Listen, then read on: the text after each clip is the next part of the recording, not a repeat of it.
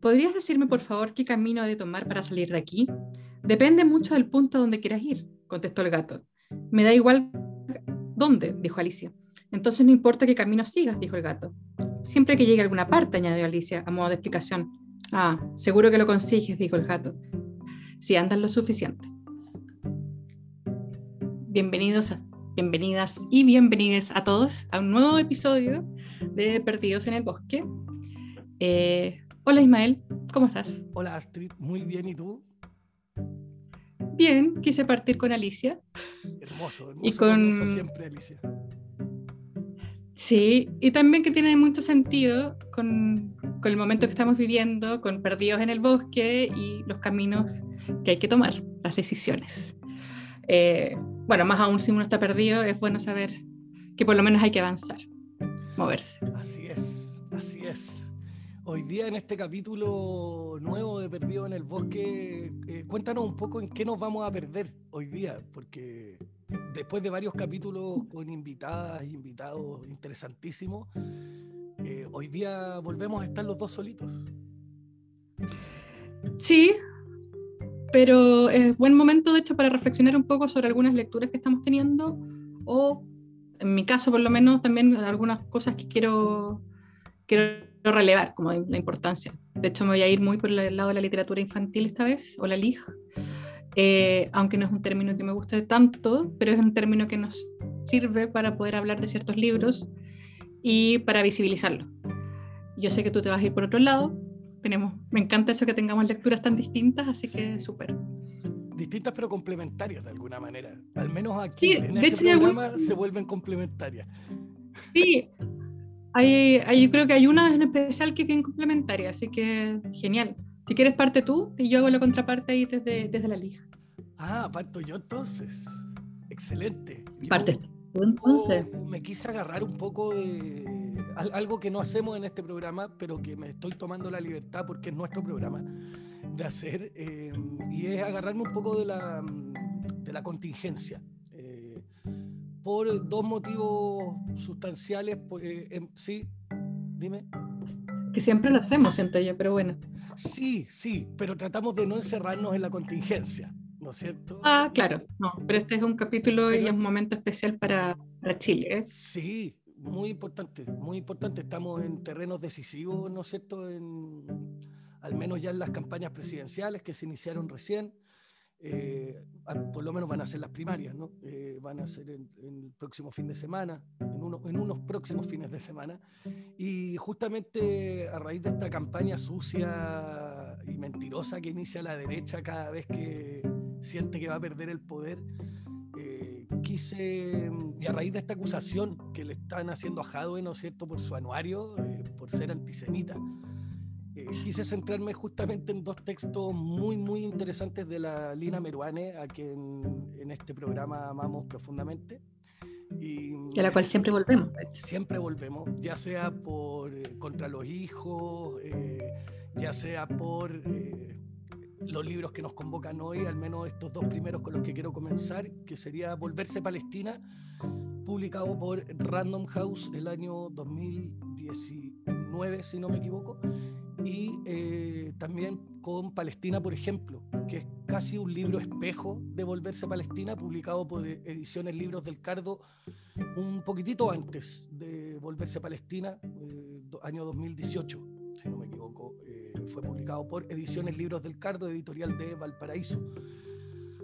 Eh, ¿Por qué quise centrarme en estos dos libros? Bueno, además también eh, nombrar que en estos momentos Palestina está volviendo a ser bombardeada y, masacrada por el Estado eh, no, que, no reconozco, el Estado de Israel. Y, y justamente quería mm, partir con eso, con este libro Volverse Palestina, que es una especie de ensayo crónica, ¿no? En el cual Lina Meruane vuelve o retoma eh, sus orígenes eh, palestinos, los orígenes de su familia. En, este libro hay algo muy interesante que, que dice respecto al antisemitismo que se proclama eh, a cada persona que se muestra crítica frente a las políticas del Estado del gobierno de Israel. Y dice Lina Meruane, por ejemplo, que desde 1945 los judíos dentro y fuera de Israel se han beneficiado enormemente de la mala conciencia de un mundo occidental, que se había negado a la inmigración judía en la década de 1930, unos años antes de que se permitiera o no se opusiera al genocidio. Lo advertía también hace apenas unos meses uno de los miembros del prominente clan de Al-Barghouti o Barghouti, de nombre Omar, que dirige el actual boicot a Israel.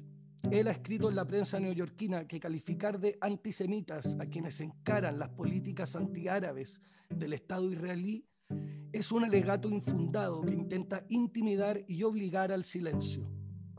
Dice Lina Meruane, cierto, pienso, recordando que la publicación en un diario de algunos fragmentos de esta crónica palestina trajo como inmediata respuesta una carta de queja de la comunidad judío chilena. Cierto, me digo, pensando en la advertencia que recibí de no publicar este libro, que ni siquiera lo intentara porque iba a perjudicarme. ¿Será cierto? Me digo dedos ahora sobre el teclado y continúo escribiendo. Me encanta Lina Meruane, muy ácida. Eh, sí, no, no, y va siempre de frente ella, eso me gusta mucho. Sí, sí, le, eh, sienta bien e, esa escritura directa, ¿no? Como incisiva. Sí. Es que toma posición y yo creo que eso es lo que remece tanto a la gente que la sigue o a la gente que le puede hacer un ruido más extraño, o sea, como que le puede remecer de otra forma. Pero el tomar posición, eh, yo creo que es clave, o sea, como es clave de su literatura. Y es mm. clave de otras, otras personas también, pero en Línea Merone de verdad como que siento que con cada libro es como...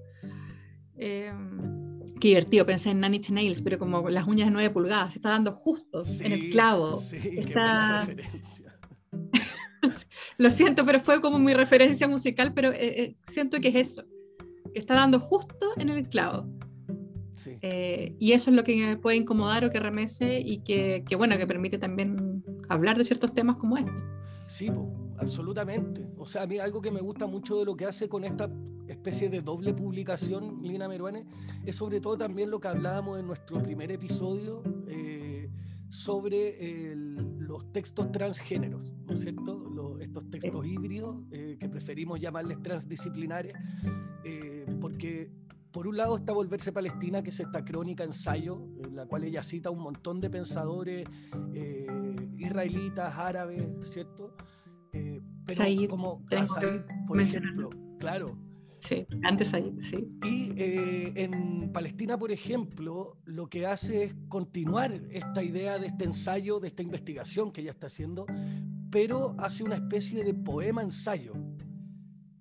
Y, cruza muy bien o se complementan muy bien las reflexiones que hace en Volverse Palestina con la forma en la cual las presenta en eh, Palestina, por ejemplo.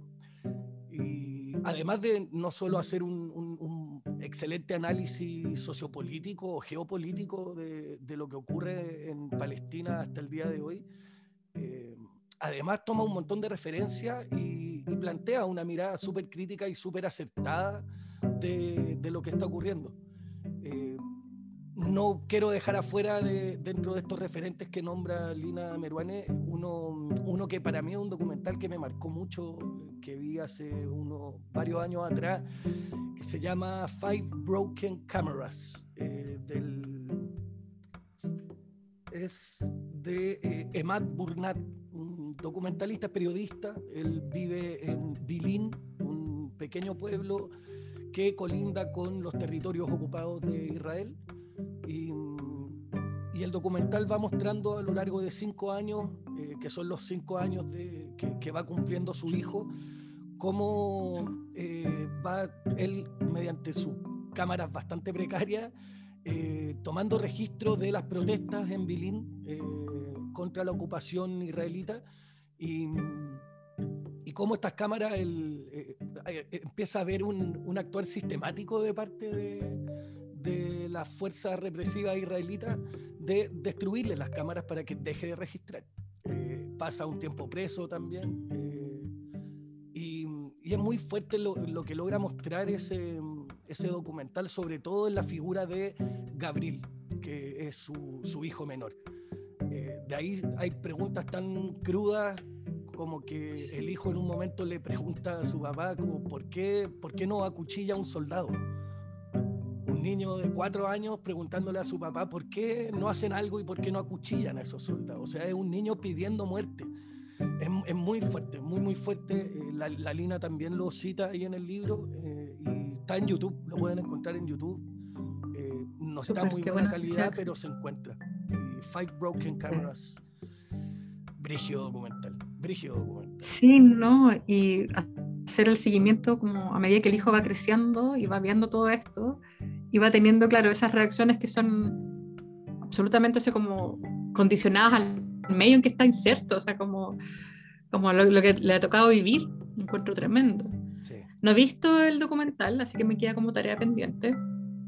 Claro, me pasa un poco similar con los dos libros, que fue que también no los leí con tanta diferencia, eh, que me gusta mucho, el Palestina, por ejemplo, justamente ese, como un, no es experimento, porque hay gente que lo ha hecho de otra forma, pero no lo había visto hecho por alguien, por un autor nacional, como, como esa envergadura también, o sea, como teniendo que ya muy conocida, teniendo libros como que salen en, en, en grandes editoriales, y haga esto en una editorial más pequeña, regional, y que se atreva a hablar de este tema de esta forma.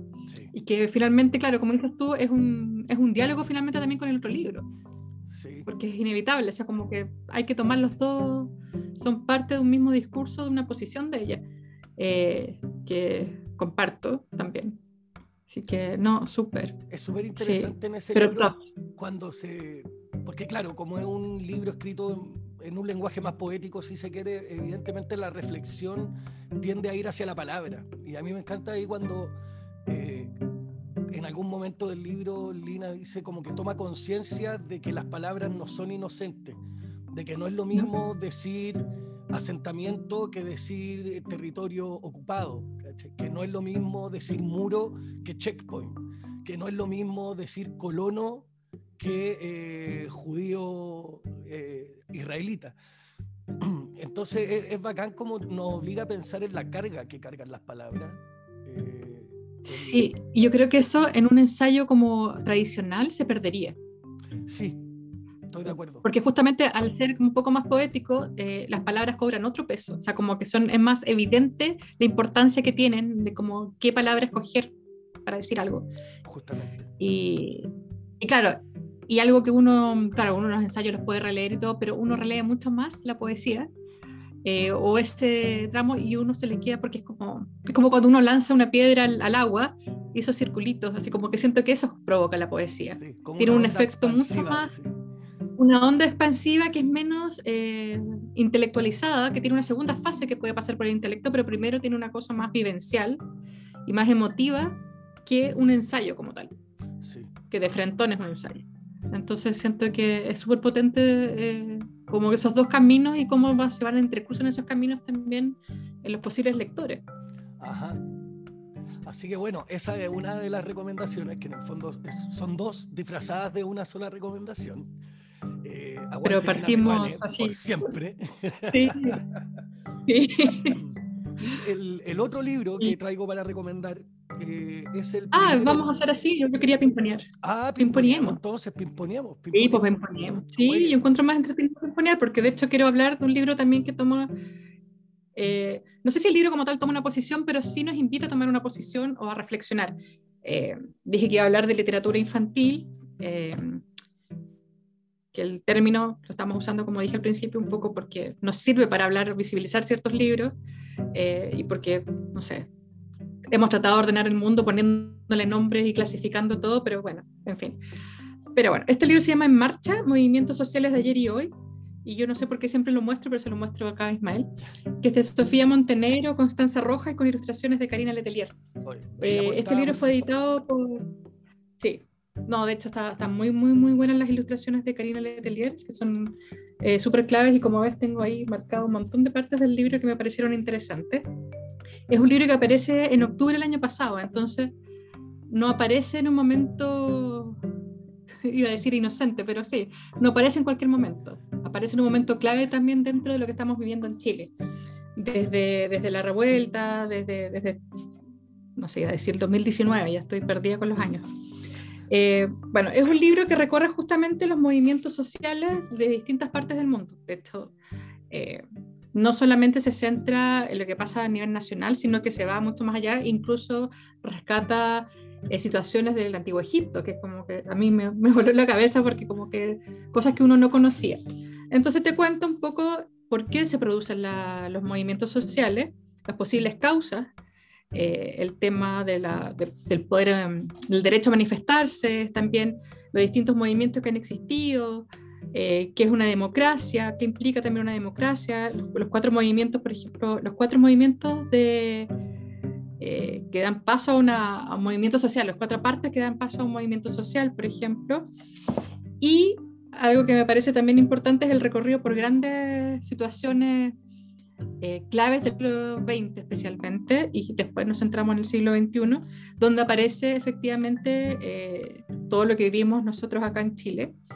Pero claro, aparecen, por ejemplo, movimientos contra el apartheid en Sudáfrica, el movimiento no, no, con la no violencia, también todos los movimientos por derechos civiles en Estados Unidos, dejando claro también que es algo que sigue estando vigente, eh, temas medioambientales, eh, bueno, hay, hay, una serie de datos muy, muy atractivos, de hecho, para chicos y grandes de todas las edades, porque de verdad es un libro que como que no, si bien es bien didáctico y tiene esa función, porque es un libro informativo, está tratando de entregar algo pensando en un público más bien infantil juvenil, es, yo creo que es súper bueno para gente de verdad de todas las edades que no tiene mucho conocimiento de, de lo que ha pasado o de qué significa también los movimientos sociales como de manifestación.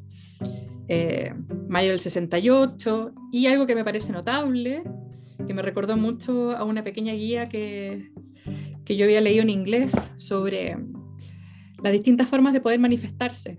Es una, como un manual del, bueno, manual del manifestante que había sacado Extinction Rebellion en Inglaterra, eh, y acá se cuenta un poco de las distintas formas de poder manifestarse.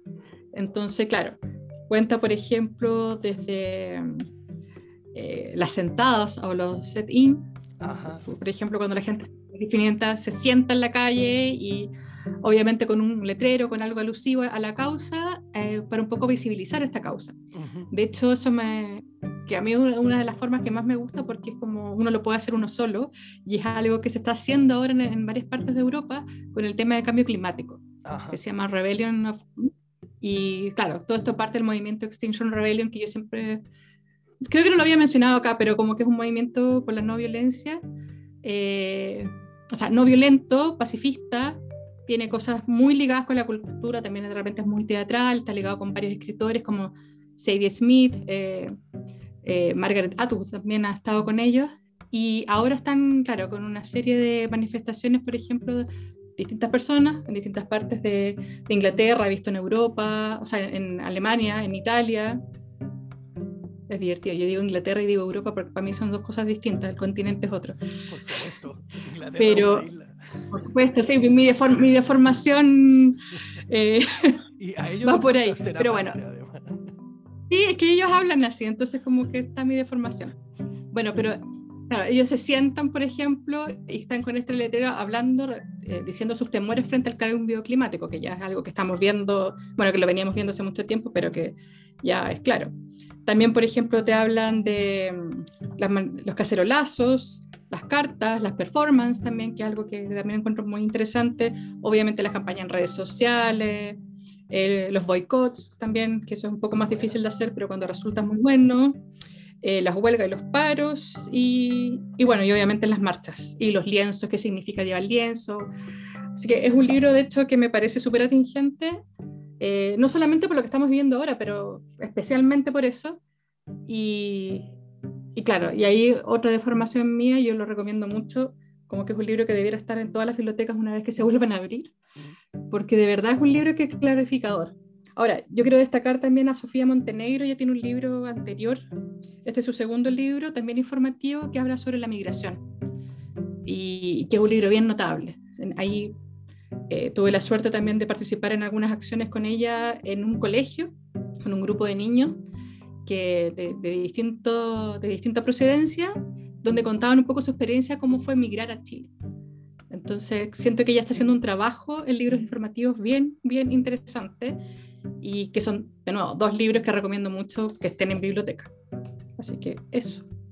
Buenísimo. Ahora puedes ahí, hacemos el ping-pong. No, pero una duda, ¿el, el, libro aborda las funas también como forma de, de, protesta? No, la funa no aparece. De hecho, ni siquiera me lo pregunté ayer, pero no, no aparece la funa. Lo que sí, claro, menciona el tema de las redes sociales. Como le dicen en Argentina también, ¿no? No, no, no lo menciona como tal. Ya. No. Eh, claro, dentro de todo también es un libro que sale por Editorial Planeta, es un libro también que está pensado para un público que se supone que tiene que ser guiado eh, por un mediador. Entonces, si bien hay algunas cosas, por ejemplo, que no, no ahonda demasiado, sí las menciona, pero la FUNA no. Ya. Sí.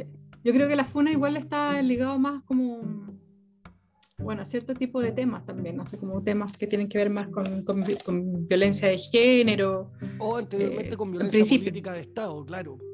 Porque igual principalmente las funas nacen como, como una eh, justicia por las propias manos, ya que los asesinos de las distintas dictaduras estaban sueltos en sus casas, teniendo vidas normales. Sí. Acá se, Claro, como que se menciona de repente lo que puede pasar, ¿cachai? Como por parte del Estado, pero no se ahonda tampoco en ello. Es un libro así como que de verdad es, un, eh, es una buena forma de inicio. Ahora, hay otros libros que son mucho más, que ahondan mucho más, por ejemplo, los libros de Libros para el Mañana, si no me equivoco, de Editorial Media Vaca, que tiene una serie de cuatro libros que son bien notables. Esa serie es una maravilla. Claro. Donde hablan, claro, de la dictadura, de, lo, de los géneros, de, de la democracia, mm. eh, y se me va uno de las clases sociales también, que es súper bueno.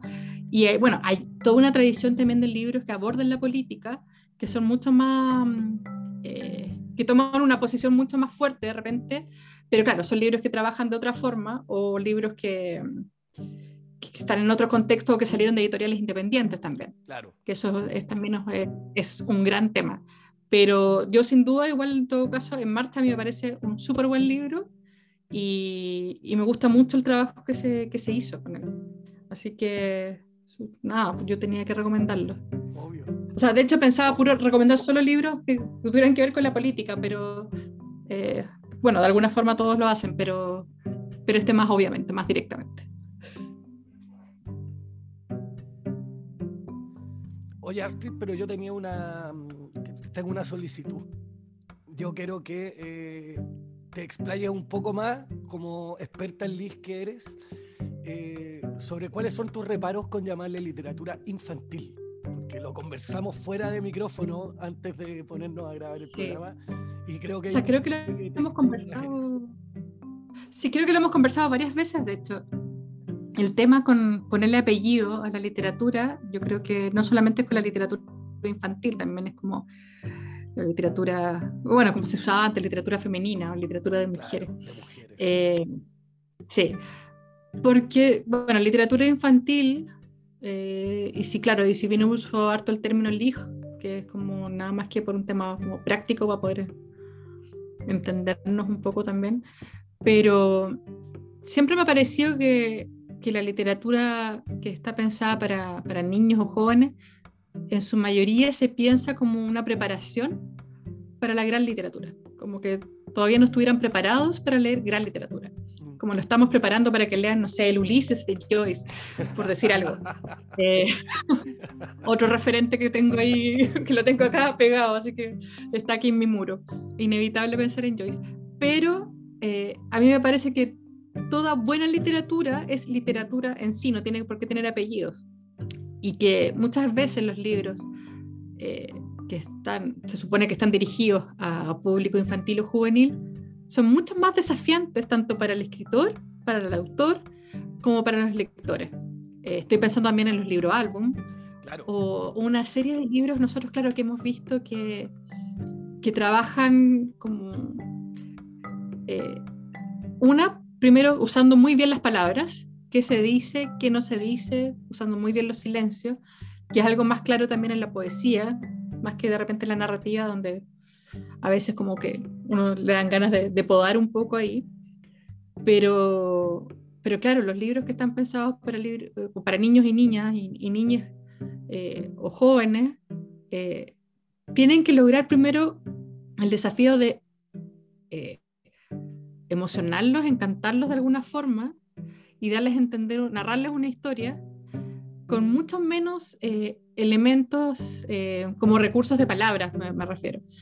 O sea, tienen otros elementos, por ejemplo, que tienen la, la posibilidad de, de, las ilustraciones o no, o, pero conjugan, eh, me estoy dando una vuelta gigante, pero para decir lo mismo al final, eh, como una mayor dificultad al final.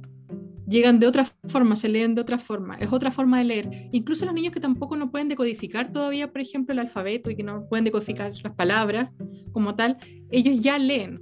Entonces, también es pensar que lo que están leyendo no es significativo, que no es importante o que no es también formativo, que es parte como de eh, y de hecho es más importante tal vez, justamente porque son en las etapas donde uno más, eh, eh, más impresionable es. Claro, uno como que está leyendo todo.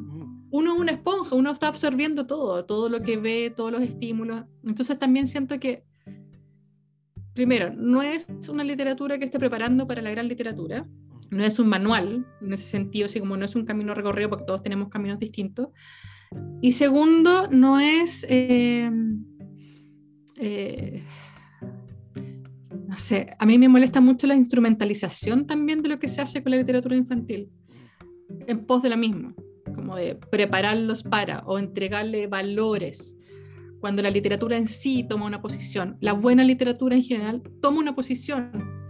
Se nota más, se nota menos, pero toma una posición. Y eso ya es un mérito en sí mismo, pero porque es literatura más allá del, apellido que tenga. Entonces, menospreciar un poco el entendimiento de los niños me parece como grave, es una falta de respeto gigante. Como dice Michelle Onfray en un, libro que es muy, muy, muy bueno, la, la, política del rebelde, dice justamente que el mm. artista, el artista en algún punto tiene, en algún punto de su, de su carrera, si se quiere, si es que se le puede llamar carrera al, trabajo artístico, al menos en este país, pero dice que en algún momento tiene que decidir de qué lado de la barricada estar. Mm. Y es eso, finalmente, la, gran literatura, como bien decías tú, no, no es para grandes o para chicos, sino que es aquella que toma una posición al respecto, ante las cosas del mundo, ¿no? Y a propósito de esa palabra que usaste, carrera, mejor usar recorrido, digo yo, porque carrera ya volvemos a, también al tema de la, como la competencia, de que esto es una cosa. Y saquémonos ese, esa estructura mental vivencial que hemos tenido todos estos años que de verdad que daño nos hace. no es una carrera. Sí, porque son las Tenemos recorridos, caminos. Ultra, sí. Ahí volvemos a pensar en la importancia de las palabras. Exactamente, exactamente. No son inocentes. No son inocentes. No son inocentes. Inocente fue mi, deambular, pero bueno. No, no, mi deambular recién.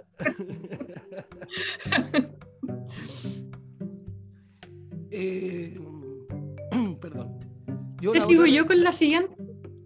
ah, bueno, dale, dale, dale. La tengo aquí, que justamente quería profundizar un poco en, en esa recomendación que hicieron la, en nuestro capítulo pasado, eh, los amigos de En Pausa Librería, que recomendaron eh, una de las novedades de Eleuterio, editorial Eleuterio, que es el primero de una serie de libros sobre Kropotkin, el connotado matemático y geógrafo anarquista, ¿no es cierto? Esta es una edición conmemorativa que están sacando, van a ser 10 libros, uno por cada letra del apellido de Kropotkin. El primero es la K y es un libro sobre las cárceles y su influencia moral sobre los presos. Evidentemente es un libro anticarcelario, ¿no? Eh, y parte de lo que comenta Kropotkin acá, eh, o que más critica, es la ineficacia de las cárceles como eh, un, un lugar para la reinserción de quien ha cometido un delito, ¿no es cierto? Es curioso que este libro escrito eh, cerca del 1900 eh, haya, haya siga siendo tan siga siendo tan actual en, en, su lectura sobre el mecanismo carcelario. Dice Kropotkin, tan pronto como se ve en libertad, pone el preso en práctica su código. Antes de ir a la cárcel pudo cometer su delito involuntariamente. Ahora tiene una filosofía que puede resumirse en estas palabras de Solá. Qué sinvergüenzas son estos hombres honrados. Si consideramos las distintas influencias de la cárcel sobre el preso, nos convenceremos de que hacen al hombre cada vez menos apto para vivir en sociedad. Por otra parte, ninguna de estas influencias eleva las facultades intelectuales y morales del preso, ni le lleva a una concepción más elevada de la vida. La cárcel no mejora al preso y además hemos visto que no le impide cometer otros delitos. No logra, pues, ninguno de los fines que se propone. así, de, así de claro creo que tiene este libro, ¿no?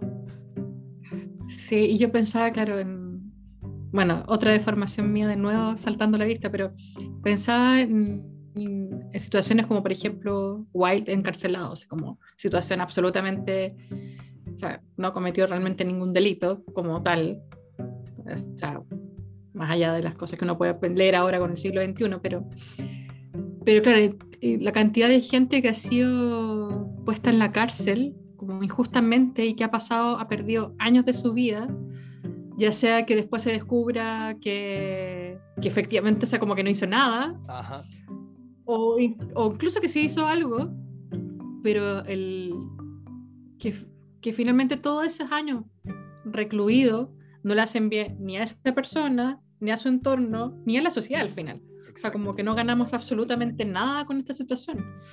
Eh, por lo menos concibiendo las cárceles como las tenemos hoy en día, que son así como hoyos negros, así como para olvidar a la gente. Sí, y hoy en día y desde hace un montón de años, ¿no? Y, cómo la cárcel se vuelve al final un sistema eh, que busca castigar eh, el actuar del ser humano sin, sin una visión crítica al respecto, sin cuestionarse siquiera el por qué el ser humano llega a verse en la cárcel. O, como lo estamos viendo hoy en día, como un instrumento político, ¿no es cierto?, con los presos y las presas de la revuelta popular que tuvimos en 2019. Ya, o sea, por suerte estamos viendo que de a poco muchas de esas personas que están eh, recluidas están siendo liberadas sin cargo por eh, justamente el plan, el, por, por, pruebas falsas, porque en el fondo estaban siendo acusados con pruebas falsas, muchos están en prisión preventiva, llevan casi dos años ya en prisión preventiva. ¿De, qué, de qué, está sirviendo la prisión en esos casos realmente? Más que como un castigo político hacia, hacia la manifestación. es un castigo político a la manifestación y a mí una de las cosas que me molesta también es que, eh, que claro, la gente, claro, por suerte han ido saliendo y cada, cada día nos enteramos más de eso, pero no tiene la prensa que debiera tener eso, en el sentido de que no se visibiliza justamente de que esto fue injusto, de que no hay ninguna prueba o de que esto no es cierto. Y, y, eso me parece muy grave, porque la misma, bueno, en realidad que vamos a hablar también del tema de la prensa acá en Chile, es como, así como un largo suspiro de décadas de, de uno ha visto desaparecer un de, sí, un montón de medios y de que muchos medios que, que uno sigue en realidad... Eh, eh, son medios que, o sea, como que les cuesta mucho seguir o son medios absolutamente independientes porque la concentración es brutal. O sea, es muy brutal y se nota, a pesar de lo que digan algunas columnas. Eh, Así es. Sí.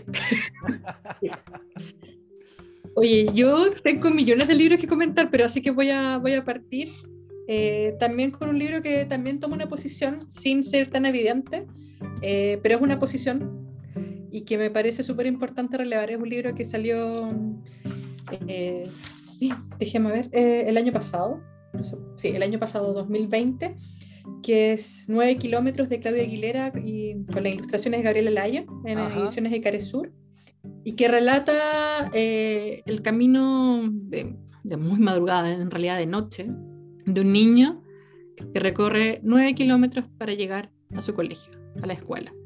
Eh, que es una realidad que uno, viviendo en Santiago, como que uno se olvida eh, de que esto sigue pasando en las escuelas rurales, donde los niños en realidad la única forma que tienen de llegar para estudiar a sentarse en la escuela y aprender y juntarse con otros, con otros pares y con un profesor o una profesora, es caminar esos 9.000 kilómetros, o sea, 9.000, 9 kilómetros, eh, bajo la lluvia, cruzando eh, entre medio del barro, no sé.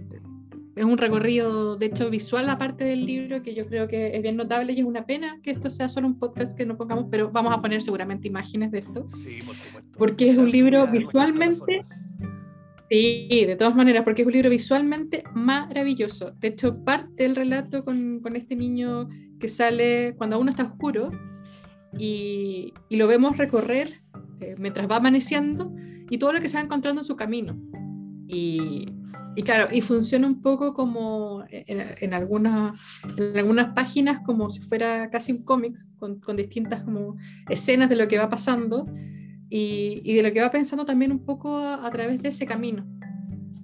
O sea, tiene escenas tan notables acá, por ejemplo, que pareciera que es horrible pensar que fue un dron el que tomó esto, pero uno tiene que pensar como que es un pájaro que va volando y toma esta, esta escena de un niño atravesando un campo verde, verde, verde, como es el sur de Chile, por ahora, eh, todavía, eh, y todo para llegar al, a estudiar. Eh, también funciona este libro, como funciona, digo, de manera, no es la palabra exacta, pero me gusta mucho porque tiene tantos detalles las ilustraciones.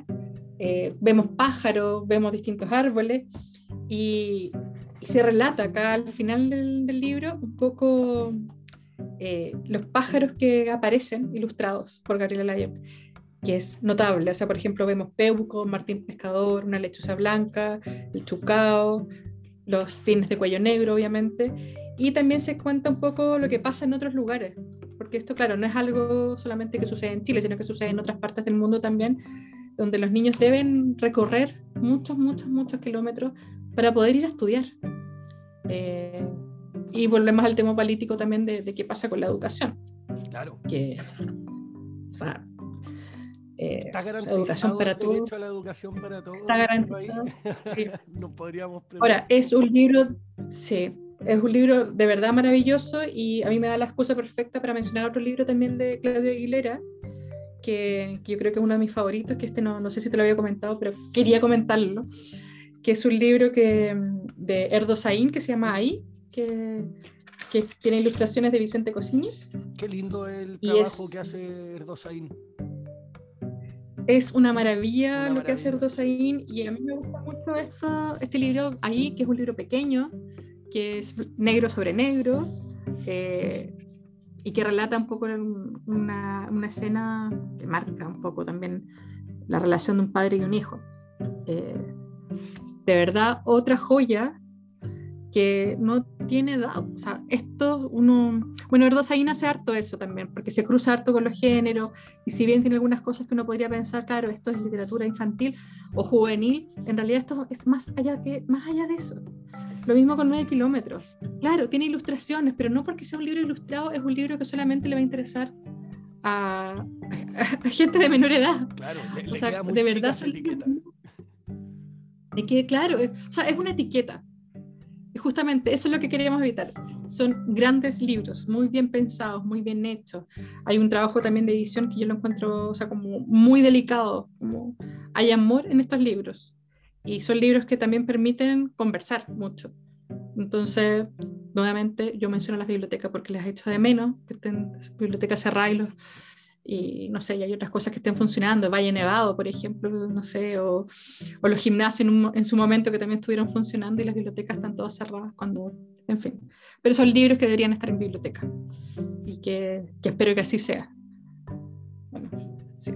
Excelente. Eso. Qué buena recomendación. Qué buena recomendación. Yo creo que siempre tirar un libro de Erdosaín debería ser como justamente. Sí, en una de esas podemos, podemos pensar en, en invitarlos. Sí. sí estaría, uy, qué buena idea. Qué sí, buena porque, idea. sí, porque, claro, hace poco, bueno, eh, Erdosaín, claro, eh, el editor de Erdosaín, eh, Daniel, Daniel Blanco, mm. es también ilustrador, hace poco sacó un libro bien interesante, pero yo creo que el catálogo que, que ha logrado armar eh, vale la pena detenerse y hablar también sobre, hay algunos libros que son rarísimos y son verdaderas joyas.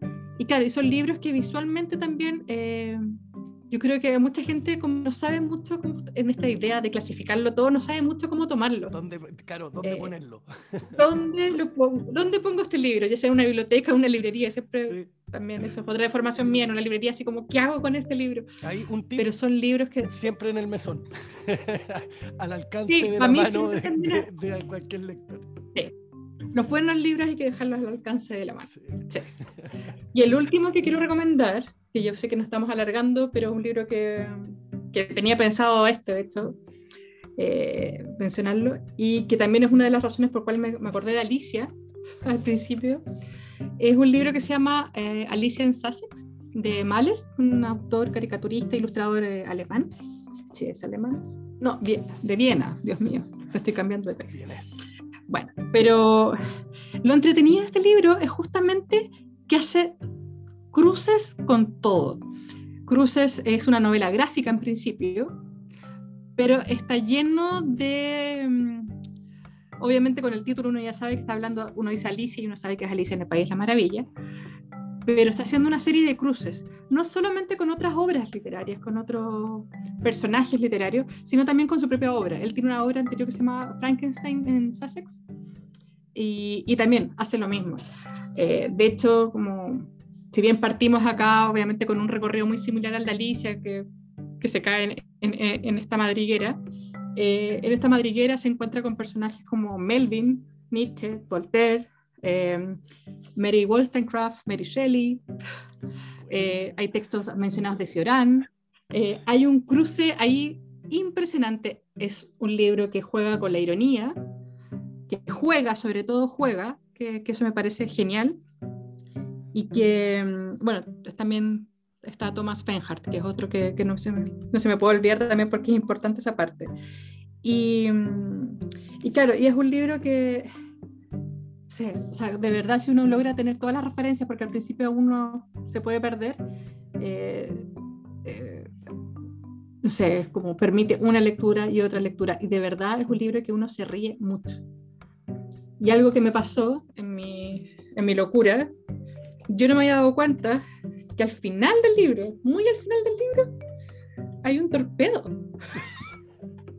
Porque aparecen, ¿a quién está citando? Todos los cruces, Sí, porque claro, cuando, porque yo cuando lo leí, lo leí y claro, y muchas cosas me hicieron sentido, pero otras cosas me hacían como, como que yo lograba identificar de, de dónde venía, pero no lograba identificar exacta la fuente. Entonces, no, está acá, está acá. Y hay algunas fuentes, obviamente, que yo no conozco, pero que, que invitan a investigar un poco más pero sobre todo cuando menciona Ciorana, eso a mí me encanta también, cuando se vuelve oscurito.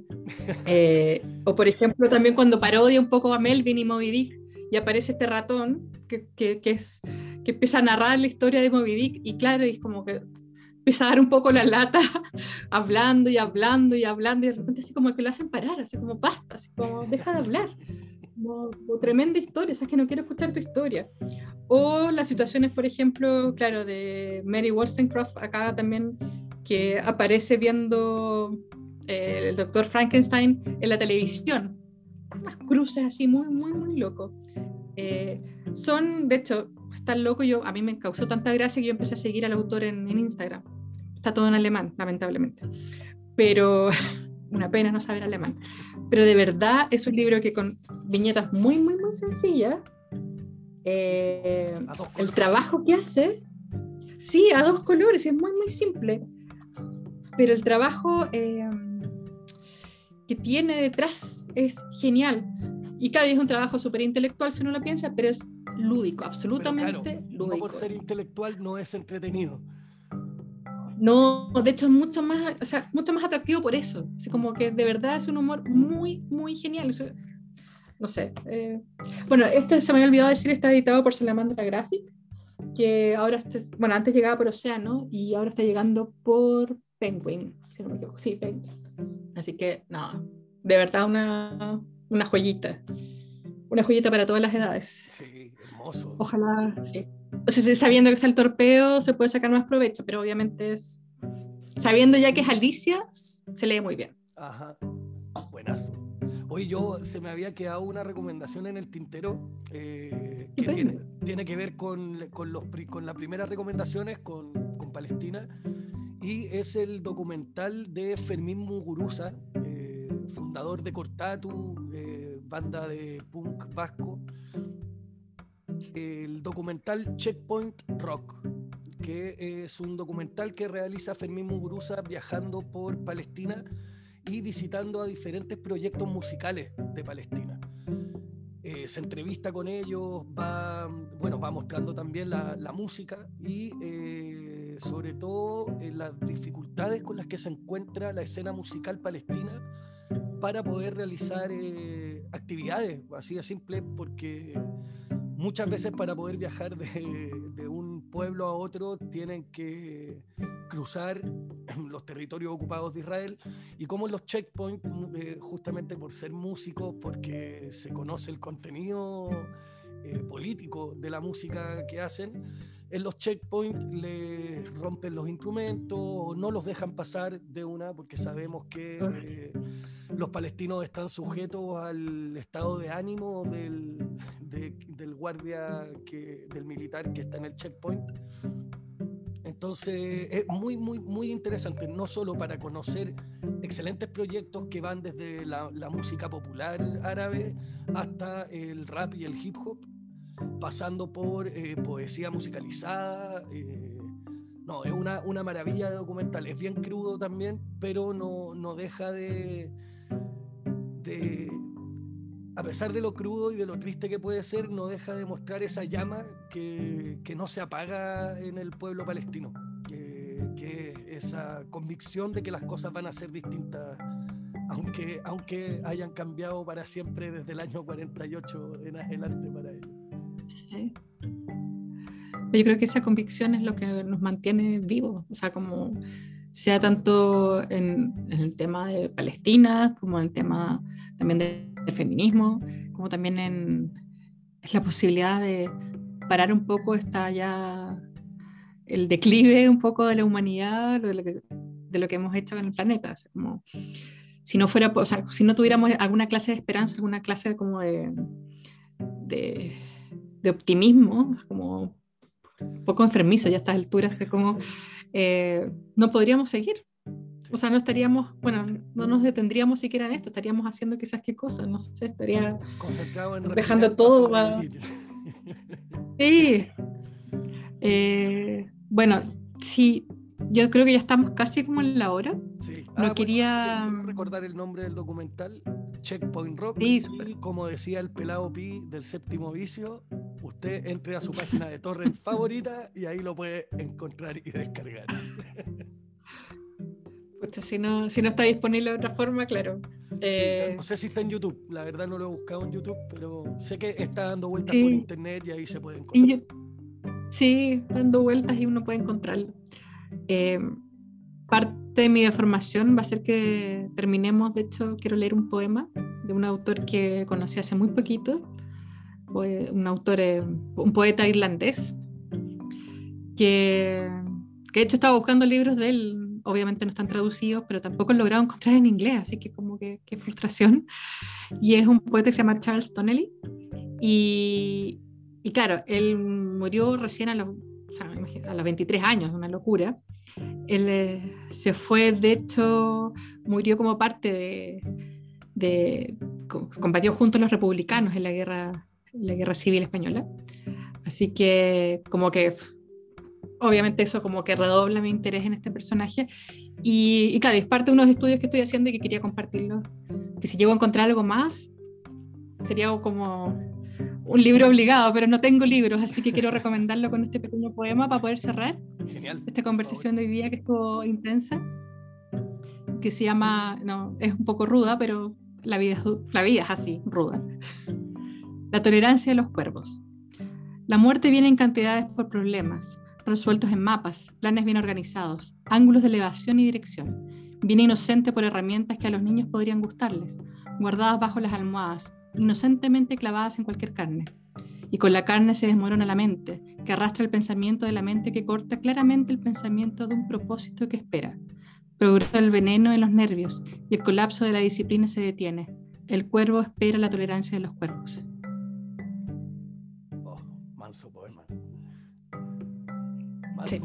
Ya, me picaste el bichito con ese texto.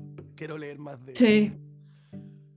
Bueno, yo buscaré más y cualquier cosa ahí estaré comentando en otro episodio. Genial. Con mis deformaciones clásicas. Aguanten las deformaciones profesionales. Sí. Bueno, muchas gracias a todas, a todos y a todos por acompañarnos en este nuevo episodio de Perdidos en el Bosque. Los invitamos a perderse con nosotros en un próximo episodio. Muchas gracias, Astrid, nuevamente. Nos vemos. Nos vemos.